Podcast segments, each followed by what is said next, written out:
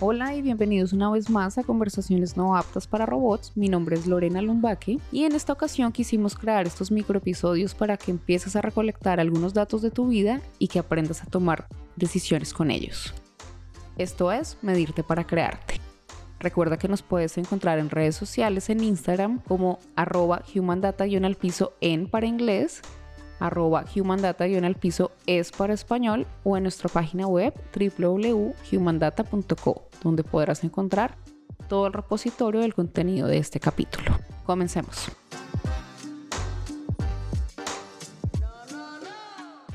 Con estos episodios queremos que explores tus propios datos y el potencial que tienen de darte una herramienta de creación. La creación con datos no está solo presente en los negocios, en las grandes compañías, sino también lo puedes hacer tú en tu día a día y aquí estamos para contártelo.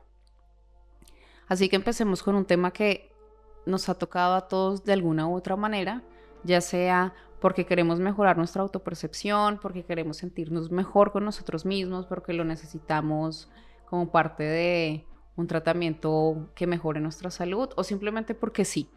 Hablemos de una rutina saludable.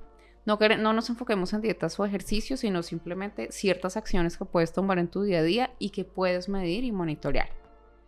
Empecemos con este ejemplo. Vamos a decir que estás haciendo una dieta. Puedes dividir esa dieta según el tipo de alimentos que estás consumiendo, ¿no? Por grupos de grasas, proteína, carbohidratos que consumas en un día. Incluso puedes monitorear dentro de esa misma tabla esos momentos en los que te das un antojo. Hazlo día por día o, por ejemplo, eh, comida por comida.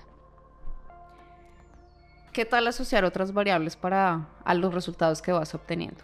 Por ejemplo, podrías sumar qué tanto ejercicio estás haciendo. ¿Caminaste hoy? Puedes ponerlo en tiempo, en pasos, en vueltas a la manzana o cualquier métrica que mejor entiendas o se adapte a tu análisis. Aquí te invitamos a hacer tan creativo como quieras. Así que cuando tomes agua puedes hablar de vasos, de botellas, de litros, de lo que quieras. La idea es hacerlo eh, a tu estilo y hacerlo divertido.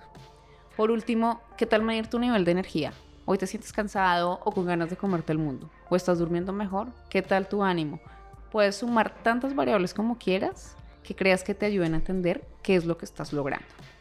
En cuanto a la frecuencia, lo mejor sería que lo hagas diariamente, como te venía diciendo, en el caso de, las rutinas deportivas, en el caso de alimentación, ideal sería que lo hagas cada vez que hay un cambio en ellas, ¿no? En cada, una de las comidas. Luego, para analizar cómo va sucediendo el desempeño, puedes hacer cortes semanales o mensuales. Aquí también podrías incluir cosas como talla, peso o según como sea tu propia eh, idea del bienestar y de, la, y, de un comportamiento más saludable. Como ves, eh, todas estas pequeñas tareas pueden construir toda una base de datos acerca de tu propio desempeño personal. Revisa esos números que vas obteniendo, encuentra posibles correlaciones entre tus datos y tú ve viendo cómo esto está teniendo algún efecto en ti. Tú eres tu propio laboratorio. Así que eso que estás consignando en números, en datos, lo puedes ir evidenciando en ti mismo. Ahora, hablemos un, poco más profundo acerca de los datos. Ten en cuenta que para medir el progreso de tu objetivo hacia esa vida saludable hay un concepto clave que debes conocer y diferenciar. La casualidad de la causalidad.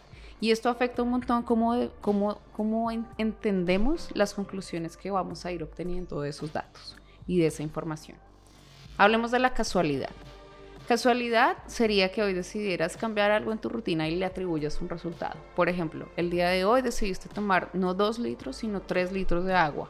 Y mañana te pesaste y, y pesas un kilo menos. Es una casualidad.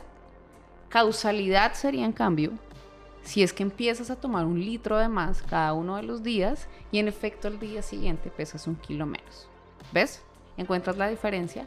Bueno, hacerlo de esta manera refuerza tu capacidad de pensar con mentalidad científica y lo puedes aplicar a tu vida evitando sesgos y tomando mejores decisiones. ¿Te gustó?